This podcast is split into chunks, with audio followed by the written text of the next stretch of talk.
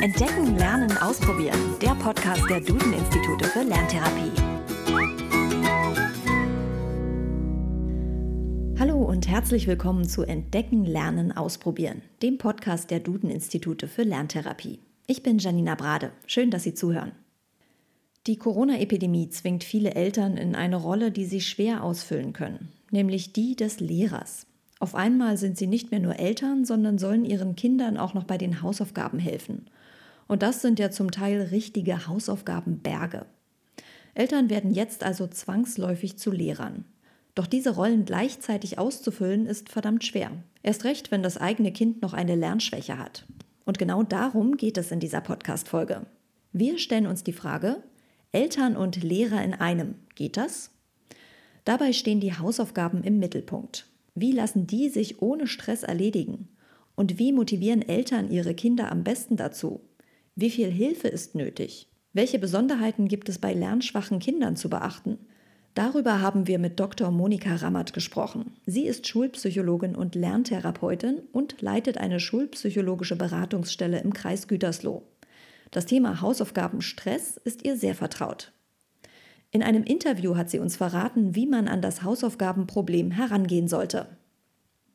Also meine Erfahrung auch ähm, als Lerntherapeutin und Schulpsychologin ist, ähm, dass es enorm wichtig ist, immer für individuelle Lösungen zu sorgen. Also die, so unterschiedlich wie die Kinder sind, so unterschiedlich können auch die Hausaufgabensituationen gestaltet werden. Und ganz wichtig ist es eben, das zu finden für Eltern und Kinder, gemeinsam das zu finden, was am besten zu den beiden passt. Äh, angefangen über die, von der Gestaltung der Lernsituation, also der räumlichen Gestaltung, ähm, ob das Kind äh, unbedingt am Tisch sitzen muss, ob es unbedingt alleine in seinem Zimmer sitzen muss oder ob es gut lernen kann, wenn es am Tisch sitzt und das kleine Geschwisterchen daneben äh, malt, äh, ob das sehr störend ist oder nicht. Das sind alles Dinge, die man ausprobieren sollte und nicht nur ausprobieren, sondern eben auch auswerten und am besten gemeinsam mit dem Kind zu erforschen, was ist eigentlich ein gutes Setting, in dem du gut lernen kannst. Dann ähm, natürlich kommt der zeitliche Aspekt dazu. Ich habe die Erfahrung gemacht, äh, wenn die Kinder in die Schule kommen, hat man erstmal das Gefühl, so erst die Arbeit, dann das Vergnügen. Man muss erstmal seine Hausaufgaben machen und dann nach Hause. Habe dann tatsächlich selber bei meinem Sohn, der inzwischen in der zweiten Klasse war, äh, mal durch Zufall festgestellt, dass der wahnsinnig gut abends lernen kann.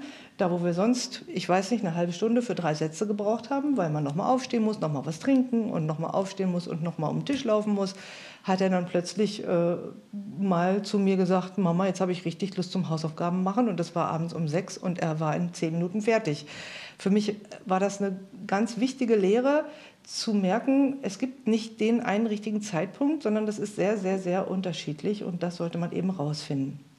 Das betrifft eher so die äußeren Rahmenbedingungen äh, und inhaltlich gilt eigentlich das Gleiche. Ich glaube, es ist äh, auch da wichtig zu gucken, womit willst du anfangen, mit dem Kind das gemeinsam herauszufinden. Das ist quasi mein, meine, mein allererster Rat und Tipp, damit man das Kind auch möglichst wirklich ähm, A, in die Selbstverantwortung führt. Also das Kind sollte von Anfang an das Gefühl haben, so, das sind meine Aufgaben, ich bin dafür verantwortlich, meine Mama ist aber da und unterstützt mich dabei oder mein Papa. Und wir haben in einem Elterntraining sehr viel Spaß gehabt, äh, als wir festgestellt haben, dass viele Eltern äh, zu ihrem Kind sagen, wenn es nach Hause kommt, was haben wir denn heute auf? Das ist, so, das ist so ganz typisch, was haben wir denn heute auf? Will sagen, wir beide machen jetzt deine Hausaufgaben. Ich würde sagen, nein, das Kind macht die Hausaufgaben und die Eltern unterstützen dabei. Aber es bleibt in der Verantwortung des Kindes. Und es darf aber auf keinen Fall dabei allein gelassen werden. Denn da ist viel zu lernen ne, beim, beim, beim Lernen. Man muss lernen, sich zu strukturieren. Man muss lernen, sich äh, zu konzentrieren. Man muss lernen, ein bisschen am Ball zu bleiben. Es ist wichtig, äh, also, und das ist, gilt es erstmal alles zu lernen, denn die Kinder können das nicht von sich aus. Ja? Das Sprunghafte, was eben der Kindheit sozusagen zugeschrieben wird, ist eine, ganz natürlich. Und ich muss lernen, mich um einen längeren Zeitraum auf eine Sache zu fokussieren. Und manche Kinder können das sehr gut und manche können das eben noch nicht sehr gut, wenn die in die Schule kommen. Und genau da müssen Eltern ansetzen, angemessen zu der Fähigkeit des Kindes, ähm, dieses Verhalten anzutrainieren und vielleicht auch zu belohnen, zumindest zu loben. Doch genau beim Loben gibt es große Unterschiede zwischen leistungsstarken und leistungsschwachen Schülern und Schülerinnen, wie Dr. Rammert uns erklärt. Sehr leistungsstarke Schüler brauchen gar nicht so viel Motivation, weil die oftmals ähm, in ihrem Erfolg den, die Motivation haben. Ja? Ähm, die brauchen auch nicht so viel Anreiz, Ermutigung. Oftmals ist es bei Kindern mit, äh, die sehr leistungsstark sind, auch die Tätigkeit, die ihnen Spaß macht. Ja? Also Kinder lesen gerne, sie schreiben gerne, sie rechnen gerne. Also alleine die Lerntätigkeit an sich macht manchmal schon Spaß. Äh, Vokabeln kann Spaß machen. Da ist meine Erfahrung, dass da eben häufig gar nicht so viel Motivation von außen notwendig ist, dass Eltern vielleicht eher sogar, ich sage jetzt mal, was kaputt machen können, wenn sie zu viel äh, sich einmischen oder zu viel loben, zu viel.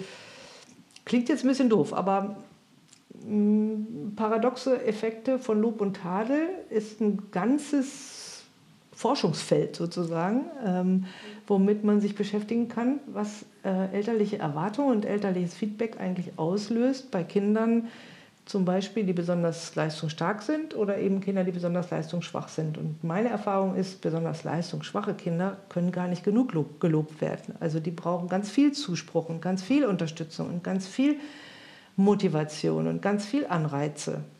Ähm, insofern sind die meisten Sachen, die ich eben so gesagt habe, betreffen sowieso ähm, Kinder, die eher Leistungsschwierigkeiten oder große Motivationsprobleme haben. Lob und Anreiz sind für lernschwache Kinder also ganz besonders wichtig. Doch das allein reicht oft nicht. Zusätzlich ist der Kontakt zur Schule und den Lehrern gerade in der aktuellen Situation besonders wichtig, wie Frau Dr. Rammert betont. Wenn es tatsächlich große Lernschwierigkeiten gibt, dann ist es, finde ich, ganz notwendig, erstens mit der Lehrerin ins Gespräch zu gehen oder mit dem Lehrer um äh, abzuklären, ob es zum Beispiel reduzierte Hausaufgaben geben kann, ob es äh, welche Materialien man zur Unterstützung nehmen kann. Also sich wirklich Eltern sind überfordert, damit Kindern etwas beizubringen. Kinder, Eltern können unterstützen, aber Eltern haben nicht gelernt, ihr Kind zu unterrichten. Und ich finde das ja. wichtig, dass das auch anerkannt wird. Äh, unterstützen kann ich, wenn ich, also das zeigen auch viele Studien, dass ganz viele Eltern bereit sind, ihr Kind zu unterstützen, oft eben gar nicht wissen, wie. Sie sich damit überfordert fühlen, weil sie ähm, häufig nicht äh, konkret die, die, ich sag mal, die Unterstützungsangebote oder die Förderempfehlungen, die von Schulen auch manchmal gegeben werden, dürften manchmal ruhig etwas konkreter sein. Also mit ganz genauen Anweisungen äh, und möglichst äh, so, dass es einfach ist, ja, dass man sich nicht, ich weiß nicht, wie viel erst einlesen muss, äh, um etwas mit dem Kind zu machen, sondern möglichst einfache Übungen, die vielleicht auch noch ein bisschen Spaß machen, die materialbasiert sind, sowohl beim Lesen als auch beim Schreiben und Rechnen, ähm, möglichst viel mit Bewegung stattfinden, sodass diese Lernunterstützung zu Hause bestenfalls auch noch ein bisschen Spaß macht. Über die aktuelle Corona-Zeit hat sich die Lerntherapeutin und Schulpsychologin auch viele Gedanken gemacht. Denn abgesehen vom erhöhten Stress zu Hause bieten sich auch Chancen und Möglichkeiten. Wir gucken in eine Zukunft, in der wir dieses Virus noch, in der uns das Virus noch begleitet und wir auch weiterhin ähm, sehr viel mit dieser Herausforderung zu tun haben werden. Und darum glaube ich, ist es auch lohnenswert, da tatsächlich nach vorne zu schauen, zu gucken, was ist denn eigentlich, wenn wir jetzt mal schauen, so nach dieser Sommerzeit, äh, was können wir denn da eigentlich anders und besser machen, auch als Familie. Und ich würde an dieser Stelle sehr ganz, ganz ähm, doll empfehlen, auch da im Grunde genommen die persönlichen Freiheitsgrade, die jede Familie eben auch hat, auch auszunutzen.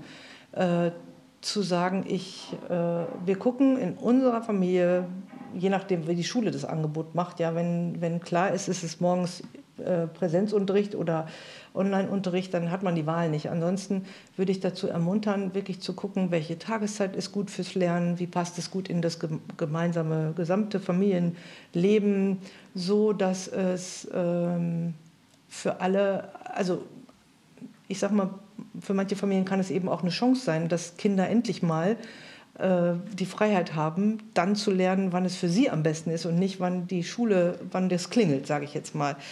Und das im Grunde genommen, die Chancen zu nutzen, die Risiken zu sehen, auch zu sehen, das kann auch mal, ähm, also das ist weiterhin eine Belastung und eine Herausforderung. Und auch da immer, immer, immer im engen Kontakt versuchen zu bleiben mit den Lehrkräften, um eben, wenn wir jetzt wieder über Kinder sprechen, die besondere Schwierigkeiten haben, zum Beispiel dafür Sorge zu tragen, dass es äh, differenziertes Hausaufgabenmaterial gibt, dass die Zeiten abgesprochen werden, wie lange die Kinder maximal arbeiten sollen ähm, oder müssen oder können, äh, da wirklich im Gespräch zu bleiben, um die Kinder damit nicht zu überfordern. Ich hatte gerade gestern eine Schülerin, eine von meinen ähm, Schülerinnen, mit denen ich arbeite, die ganz, ganz große Sorge hatte, dass sie die Aufgaben, die ihr da seitenweise sozusagen äh, aufgegeben wurden äh, und sie in der Familie niemand hat, der ihr helfen kann, weil äh, die Mutter kein Deutsch spricht und der Vater unser Schulsystem nicht kennt und die größeren Geschwister alle selber wahnsinnig damit beschäftigt sind, für ihre Schulsachen zu sorgen. Ganz, ganz groß, wirklich in Not geriet und sagte, ich schaffe das auf keinen Fall. Frau Rammert, können wir nicht noch mal eine extra Stunde machen? Können Sie mir dabei nicht helfen? Und ich dann feststelle, ja, für so ein Kind mit richtig Mathe-Schwierigkeiten ähm, war das eine, ist das eine totale Überforderung, was sie da machen musste.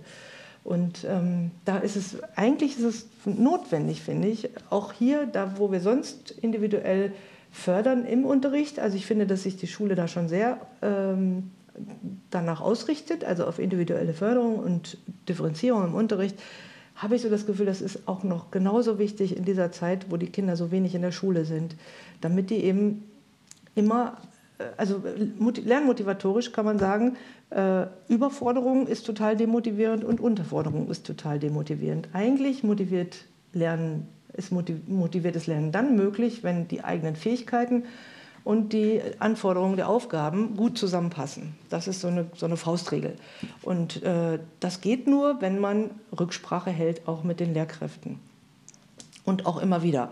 War zu schwer, äh, haben wir nicht hingekriegt. Äh, wann auch an die Schule ruhig die Erwartung stellen oder Fragen zu stellen. Wann kann meine Tochter ihre Fragen stellen? Ja, wann, wann ist das möglich? Gibt es einen Chat? Gibt es äh, Anrufmöglichkeiten? Gibt es eine Videokonferenz? Äh, Schülersprechtage in online oder so etwas? Also Schülersprechzeiten meine ich online. Mhm. Sowas würde ich für sehr sinnvoll halten. Aufgrund der aktuellen Situation sind vermutlich fast alle Eltern bei den Hausaufgaben der Kinder zu Hause gestresst. Doch schon vor der Corona-Krise sah das ähnlich aus. Eine Studie der Duden-Institute für Lerntherapie hat nachgewiesen, wie belastend Hausaufgaben für eine Familie sein können. Dabei wurden im Sommer 2018 204 Eltern zum Thema Hausaufgaben befragt. Rund 64 Prozent von ihnen schätzen die Belastung ihrer Familie durch die Hausaufgabensituation als stark oder sehr stark ein. 58 Prozent der Kinder mit einer Lese-Rechtschreibschwäche und oder Rechenschwäche brauchen oft oder immer Unterstützung bei den Hausaufgaben. Und die wird hauptsächlich von den Eltern geleistet. Damit aus dem Hausaufgabenfrust Hausaufgabenlust wird, hat Frau Dr. Rammert einen ganz wichtigen und einfachen Tipp. Aus meiner Sicht spricht auch überhaupt gar nichts gegen Anreize. Also das heißt, sich mit etwas zu belohnen, wenn wir wenn das gleich fertig ist, dann machen wir danach was Schönes. Wir kochen uns Kakao. Das muss gar nicht, überhaupt nicht kein Geschenk sein oder sowas, sondern wirklich am liebsten, ähm, ich glaube, der größte Lohn für Kinder ist A, der Stolz der Eltern und eben auch gemeinsame Zeit dann zu verbringen und zu sagen, heute hat das so gut geklappt, weißt du was, ich glaube, lass mal eine Radtour machen. Oder äh, wir machen es uns gleich ganz gemütlich mit Keksen auf dem Sofa oder wir spielen ein Spiel. Hm ich versuche mit meinen, Lern mit meinen Schülern und Schülerinnen am Ende immer ein Spiel zu machen, damit das im Grunde genommen in positiver Erinnerung bleibt, diese letzte Situation. Ich glaube, das macht viel aus, weil also wir wissen, gedächtnispsychologisch, das, was zuletzt war, bleibt oft hängen. Das ist oft das, woran man sich gut erinnern kann. Und deswegen ist es gut, Situationen immer zu einem guten Abschluss zu bringen. Und damit es ja, sich sozusagen emotional positiv besetzt ist. Und beim nächsten Mal dann, ja, das war doch schön beim letzten Mal. Also machen wir das wieder.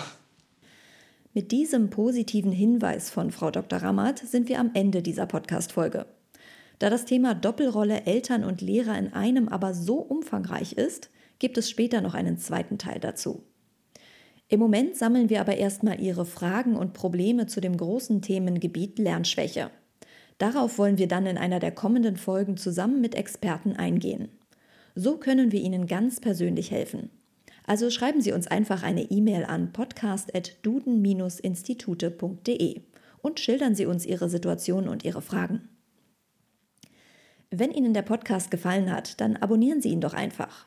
So verpassen Sie keine weiteren Folgen. Und teilen, liken und bewerten Sie ihn auch sehr gerne. Mehr Infos zu Lerntherapie und Co. erfahren Sie auf der Webseite www.duden-institute.de. Bis nächsten Donnerstag.